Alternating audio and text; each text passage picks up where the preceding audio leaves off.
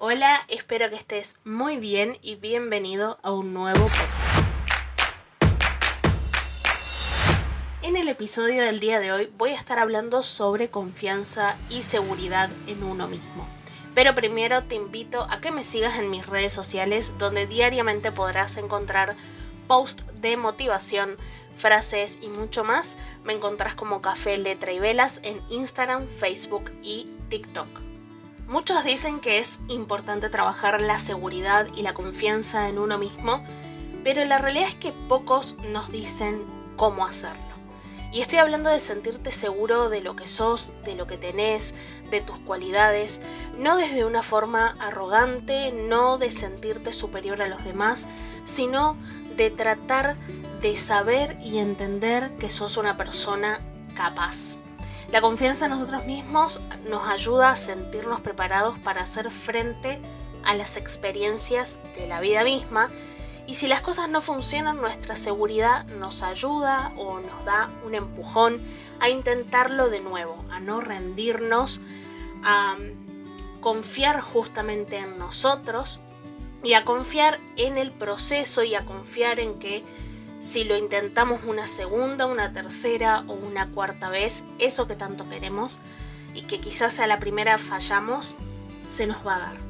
A veces la falta de seguridad o de confianza en uno mismo nos puede impedir a que alcancemos nuestro máximo potencial, porque cada paso que damos es inseguro y dudoso, aunque la realidad es que todos damos pasos así. Pero cuando hay falta de confianza en uno mismo, esos pasos, además de ser inseguros y dudosos, van con miedo. Como dije, esos pasos todos los damos así, sobre todo cuando se trata de un primer paso hacia algo nuevo o hacia algo desconocido. Pero cuando hay inseguridades de por medio y falta de confianza en uno, también está ese sentimiento de no merecer lo que estamos haciendo, de no sentirnos capaz de lograrlo, de sentirnos inferiores o hasta insuficiente. Y esas palabras son palabras que se repiten mucho ante la falta de confianza y de seguridad. Y es el no ser suficiente y el sentirnos inferiores. Yo estuve haciendo algunas encuestas en mi Instagram que me encuentran como Café Letrevelas, como le dije anteriormente. Si no me seguís, te invito a que me sigas, porque ahí subo bastante contenido todos los días. Y las preguntas que estuve haciendo fueron las siguientes. La primera pregunta que hice fue, la primera encuesta fue, ¿consideras que confías en vos? Las opciones eran sí, no o a veces.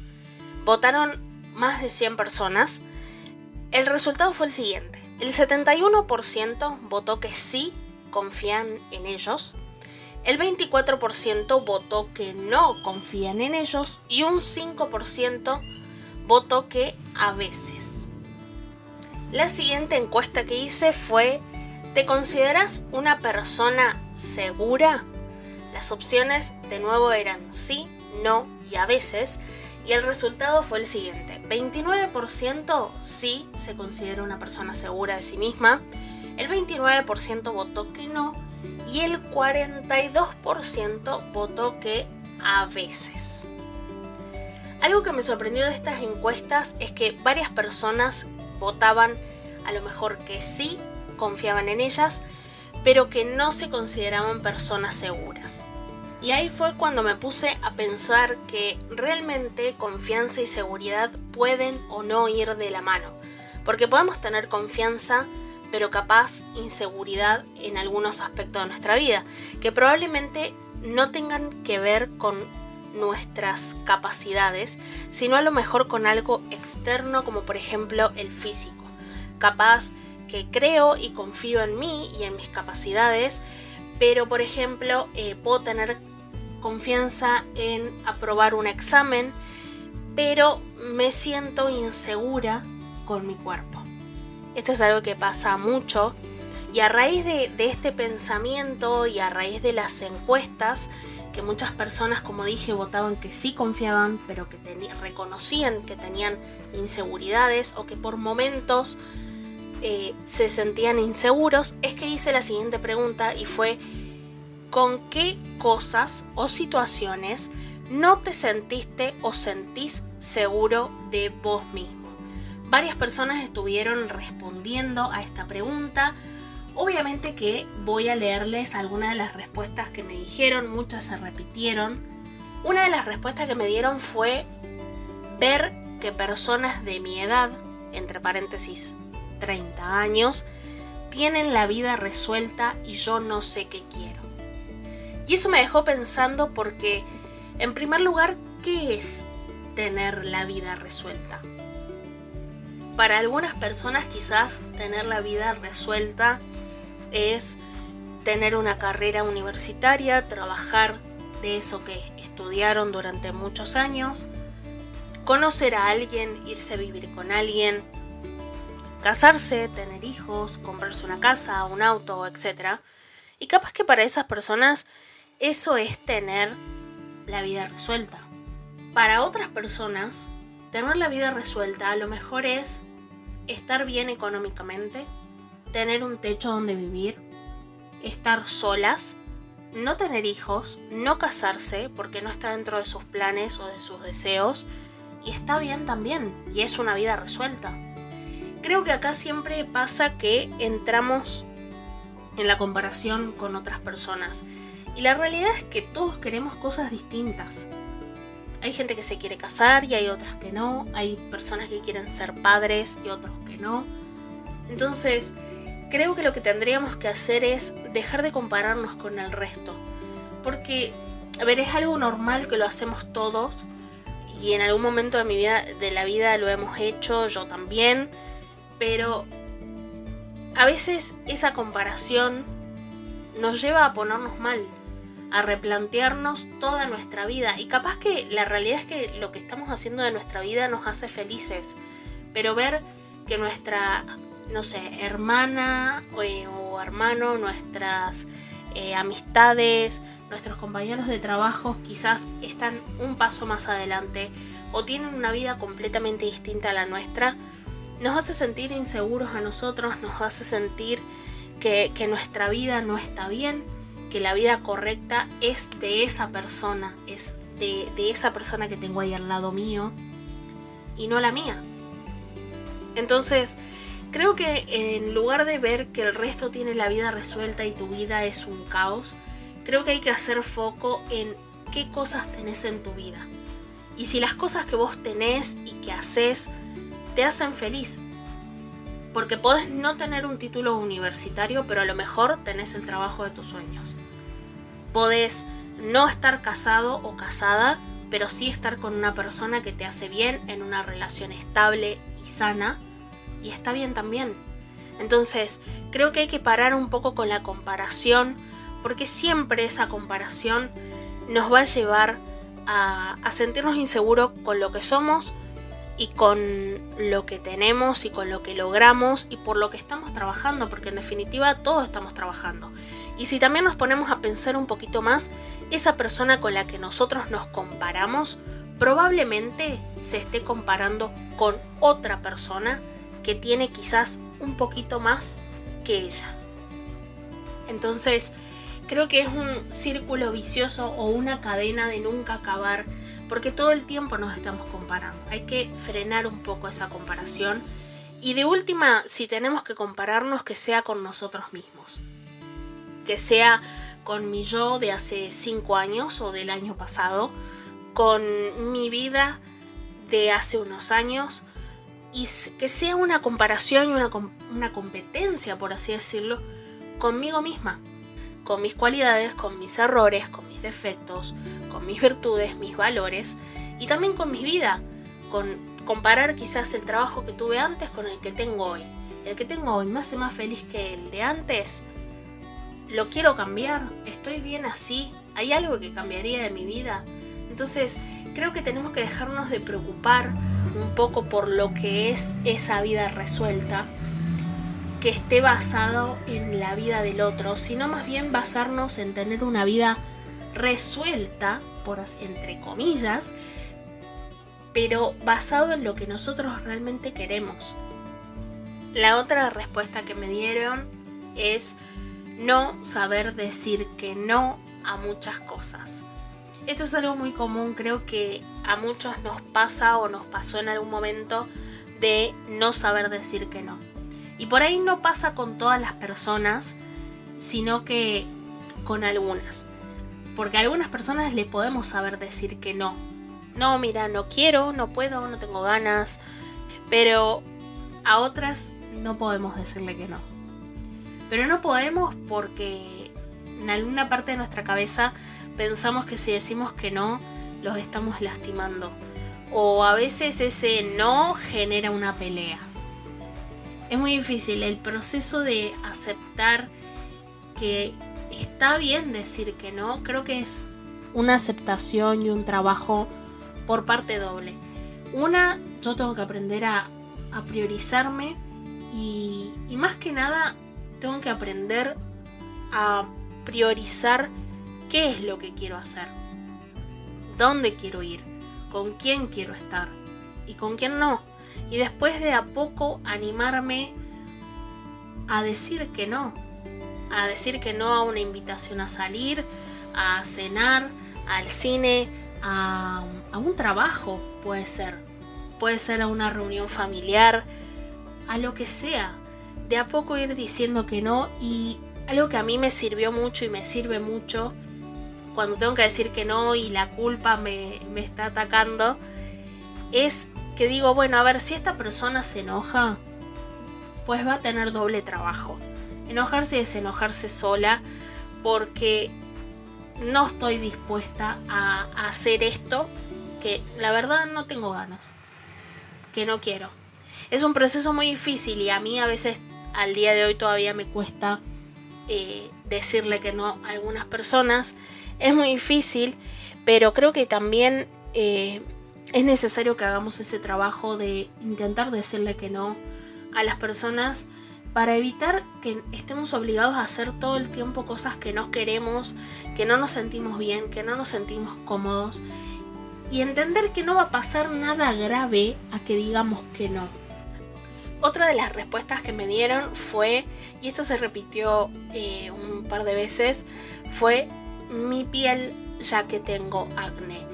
Qué difícil la etapa de acné. Creo que, no sé si todos, pero la gran mayoría de las personas hemos tenido nuestra etapa en la vida que hemos tenido acné. Me incluyo, yo también tuve esa etapa. Y es feo cómo te sentís. Yo creo que uno no dimensiona como el nivel de acné que uno tiene o qué tan malo se puede llegar a ver hasta que viene alguien y te lo remarca. Pero para, para ese momento nosotros venimos con, ok, bueno, sí, tengo un par de granitos acá y allá y listo. Pero viene una persona que te remarca el acné que tenés y lo exagera y lo usa como motivo de burla, ahí es donde nos entra la inseguridad por el acné. Es normal, creo que todos en la adolescencia y algunas personas en la adultez tenemos nuestra etapa de acné, pero yo por lo menos lo que hice fue consultar con un médico que me dé un tratamiento apegarme a lo más posible de ese tratamiento, ser súper constante con, con los productos y con el cuidado de mi piel. Y más que eso no puedo hacer. Quizás podía corregir mi alimentación y demás, pero más que eso no puedo hacer. Lo que sí tendría que dejar de pasar es que existan personas que todo el tiempo estén haciendo un juicio de valor por nuestro cuerpo, por cualquier cosa de nuestro cuerpo. Eso es algo que se tiene que terminar. Esos comentarios son los que se deberían terminar. Porque si los comentarios no existieran, un acné, un granito, es simplemente un granito y ya. Una estría es una estría y ya. Una cicatriz es una cicatriz y ya.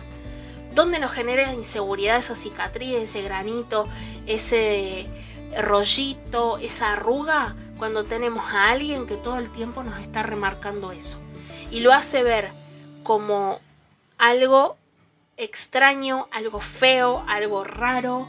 y lo usa como motivo de burla. Esos comentarios son los que se tienen que terminar. Si sos una persona que se siente insegura y estás escuchando esto y te estás en esa etapa de acné o lo que sea, tiempo. O sea, sí, consulta con un médico, que te dé un tratamiento, seguilo al pie de la letra, pero más que eso, la verdad, trata de no escuchar y no poner el foco en lo que te puedan decir. Es una etapa que pasa. Tarde o temprano pasa. Todos le hemos pasado. Otra de las respuestas que me dieron fue no ser suficiente. Como dije anteriormente, estas palabras de me siento inferior, me siento, siento que no soy suficiente para tal persona o para X trabajo. Lo primero que se me viene de decirles a estas personas que no se sienten suficientes es que no somos botellitas de aguas que venimos a llenar vasos y a ver si alcanzamos o no. Nosotros acá no venimos a esta vida para llenarle la vida a nadie. De última podemos acompañar eh, en los momentos buenos, en los malos, vivir una vida juntos, eh, con tu familia, o con tu pareja, o con amigos, con quien sea, pero es compartir. No es yo llenarle la vida 100% como quien llena un formulario que está vacío. No vengo a eso. De última, a quien tengo que llenarle la vida completamente es a mí misma. Y ni siquiera toda mi vida está llena por mí misma, sino está llena también de los vínculos que voy creando y que voy forjando con el tiempo, con los que se van y se quedan en el camino y con los nuevos que vienen y con las experiencias y con mis decisiones, con mis trabajos, con las cosas buenas y malas. Uno tiene que aprender a ser suficiente por uno mismo, no por otro. Porque si no, caemos en, que uno estamos viviendo la vida que el otro quiere que nosotros vivamos.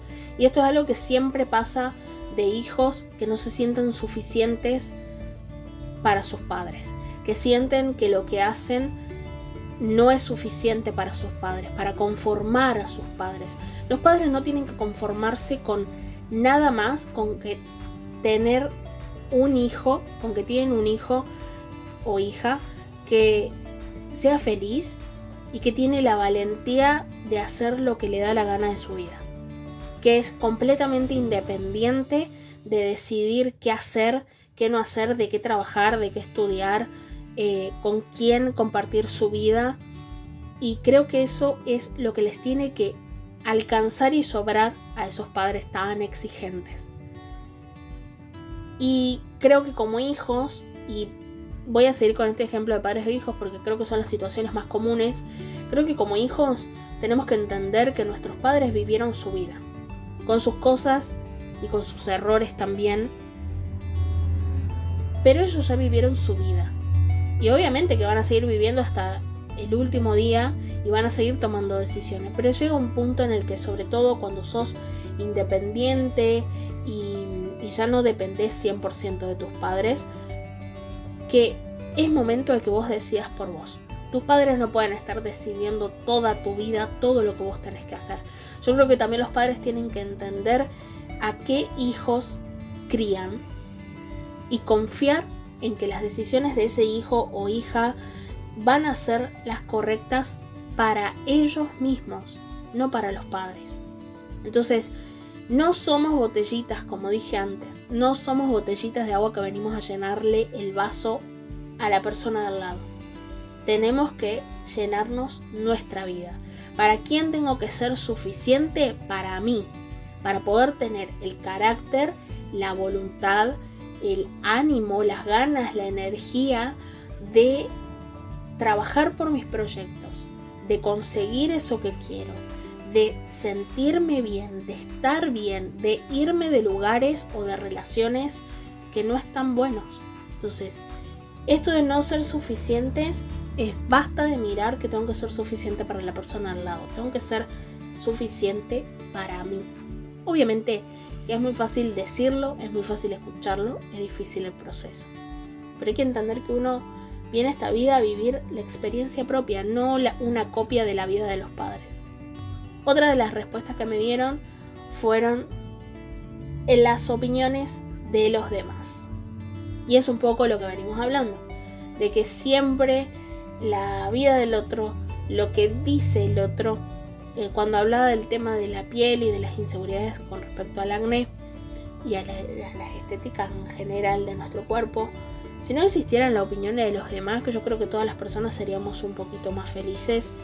Y no sé si no existirían las inseguridades, pero gran parte de nuestras inseguridades, ya sean que pasen por lo estético o por nuestra personalidad o por las decisiones mismas que, que tomamos de nuestra vida misma, eh, están muy definidas por las opiniones del otro. Como dije antes, capaz que a mí ese rollito de más esos kilos de más no me molestaban. Pero vino alguien y hizo un comentario de ese rollito y ya me generó, me implantó una inseguridad. Sí es cierto que la opinión de los demás a todos nos afecta. Hay personas que tendrían que empezar a, a entender que hay momentos en los que es mejor cerrar la boca. Y si vamos a la anatomía de nuestro cuerpo, podemos cerrar la boca, pero no cerrar los oídos. Entonces, yo no puedo cerrar mis oídos automáticamente como para no escuchar a esa persona que me está haciendo un comentario, por ejemplo, de mi cuerpo. Pero si esa persona puede cerrar la boca y no hacer ese comentario de mi cuerpo. Todos deberíamos aprender ya a esta altura Estamos en el 2023. Creo que ya eso de opinar de la vida del otro, del cuerpo del otro, de lo que hace el otro. Basta, eso se tiene que terminar. Tenemos que empezar a ser un poquito más responsables de lo que decimos. Porque aparte no sabemos a quién tenemos enfrente y la historia de la persona que tenemos enfrente. Y tenemos que empezar un poquito a cerrar un poco la boca para decir tonterías y cosas hirientes y empezar a respetar un poco más y a escuchar un poco más. Y sobre todo empezar a tener un poquito más de, de tacto para decir las cosas. Muchas de las otras respuestas que me dieron fueron relacionadas con el cuerpo. Por ejemplo, mi cuerpo porque subí mucho de peso, mi cuerpo porque fui mamá, mi cuerpo porque bajé mucho de peso. Hay, mujeres que pusieron las estrías, la celulitis, otras las arrugas. A ver, entendamos que el cuerpo es el medio por el cual nosotros podemos vivir y disfrutar nuestra vida. Entonces, tenemos que primero agradecer de que lo tenemos, de que tenemos un cuerpo, con cientos de sistemas, conformado por cientos de sistemas que nos permiten vivir y hacer un montón de cosas. Como dije anteriormente, creo que todas las inseguridades que tenemos relacionadas a nuestro cuerpo, a nuestra estética, tienen que ver con los comentarios ajenos. Si hay algo de mi cuerpo que no me conforma, que no me agrada del todo, primero hay que empezar a, aceptarlo hay que amigarse. Y después empezar a cambiar. Si por ejemplo quiero bajar de peso, bueno, empezar con actividad física, corregir tu alimentación, hacer lo que tengas que hacer eh, para mejorarlo. Si tiene que ver con esto de bajar de peso, obviamente siempre consultas médicas, que un médico te guíe en un plan alimenticio, que una persona te guíe con actividad física correcta para tu cuerpo, para no lastimarte y empezar de a poquito, empezar a cambiarlo y empezar a aceptarnos y agradecer que el cuerpo que tenemos es el medio que nos permite vivir nuestra vida. Bueno, estas han sido algunas de las respuestas que me han dado eh, algunas personas que se han animado a compartir qué es lo que les generaba inseguridades.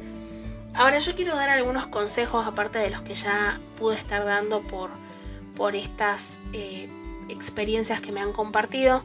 Lo que yo considero que deberíamos hacer para mejorar nuestra confianza y nuestra seguridad es primero ser bondadosos con nosotros.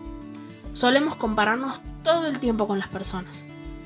es una forma quizás de entendernos a nosotros, pero si esas comparaciones nos dejan sintiéndonos mal con nosotros mismos, es una señal clara de que debemos hacer algo para mejorar nuestra seguridad y nuestra autoestima.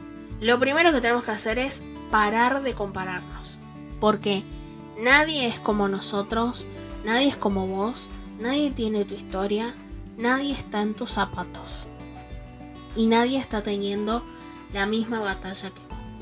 Entonces, tratemos de ser lo más amable posible que podamos con nosotros. Otra de las cosas que considero que deberíamos hacer es desprendernos de las dudas que tengamos de nosotros mismos. A veces nos pasa que cuando dudamos de nuestras habilidades, cuando nos sentimos inferiores, no validados o con falta de preparación, nos hace evitar gente y situaciones con las que a lo mejor podríamos eh, disfrutar y que nos ayudarían a crecer. Lo que tendremos que hacer es tratar de poner el foco en otras cosas que a veces nos ayuda a que poco a poco nuestra mente se distraiga y no le damos tiempo a dudar de lo que somos y de nuestras capacidades.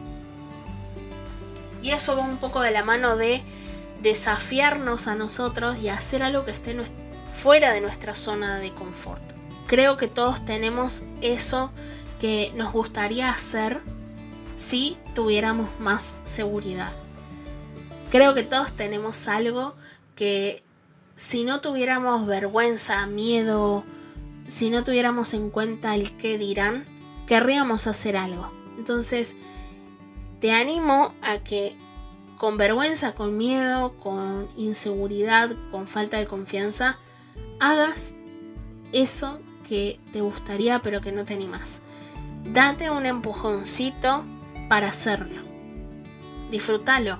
Puede ser, no sé, sacarte una foto para sexy para Instagram. Y hacelo, hacelo. ¿Qué perdés por con hacerlo? Nada. Salí un poquito de tu zona de confort. Y una vez que hagas eso primero que no te animás, seguramente la lista sigue.